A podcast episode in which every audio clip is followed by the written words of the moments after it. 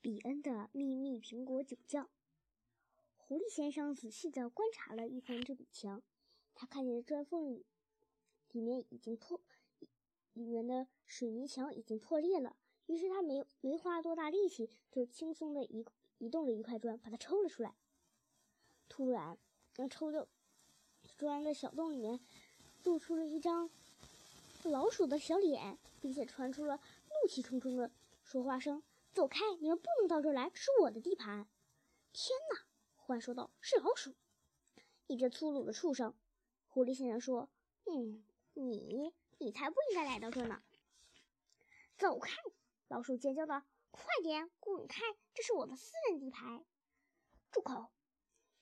我偏不住口！这是我的地方，是我第一个来到这儿的。狐狸先生满面的笑容，露出他那白森森的大牙齿。我亲爱的老鼠，我可是个饿坏的家伙！如果你不赶赶快走走的话，我会把你一口吞掉的。这话起了作用，老鼠嗖的一声跑走了，不见了踪影。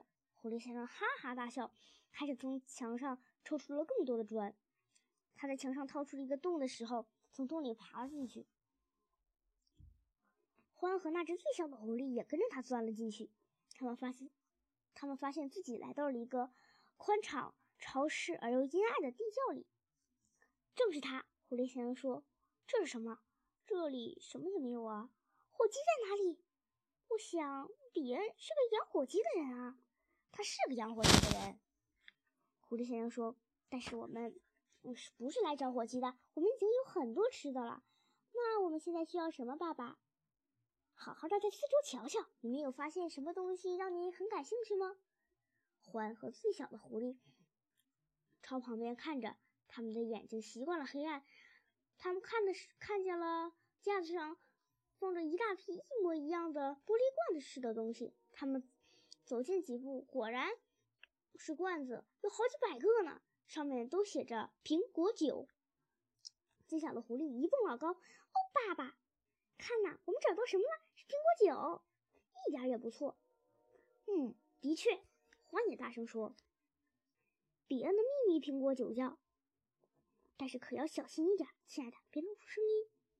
嗯，这个酒窖下面，这个这个酒窖就在饲养场的下面。獾说道：“苹果酒对獾特别好，那将是那将成为我。”我们宴会的美味呢？狐狸先生说。他们正说话的时候，最小的狐狸已经从架上搬下了一罐，喝了一大口。啊！他喘息着说：“啊，真是太美味了！你一定知道，这可不是从商店里买到的那种低度的苹果酒，人家酿的可是烈性的饮饮品，会让你嗓子冒火，肚子里开锅。”哈哈哈！啊，这苹果酒真是好喝，喝的够多了。狐狸先生说着，拿过罐子，把它放进自己的嘴唇上，喝了一大口，真是美妙极了。他一边喝着，一边说：“不可思议，真是太美了。”轮到我了，獾说。他接过了罐子，喝了一大口苹果酒。他说：“哦，狐兄，这就像眼有阳光和彩虹一样啊！你们在偷喝酒！”老鼠尖叫的。快把它放下！你们都快给我喝光了！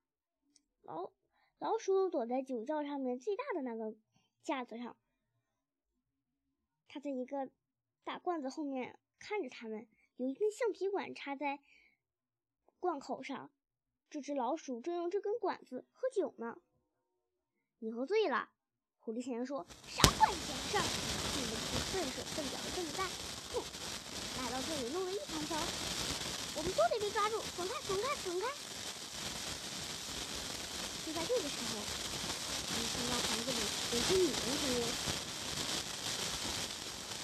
没错，去拿些苹果酒来！他声音喊道：“你知道，别人先生肯定会在那儿继续待着的。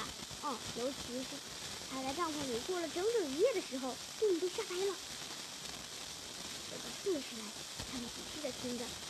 现在正有人下下那些台阶。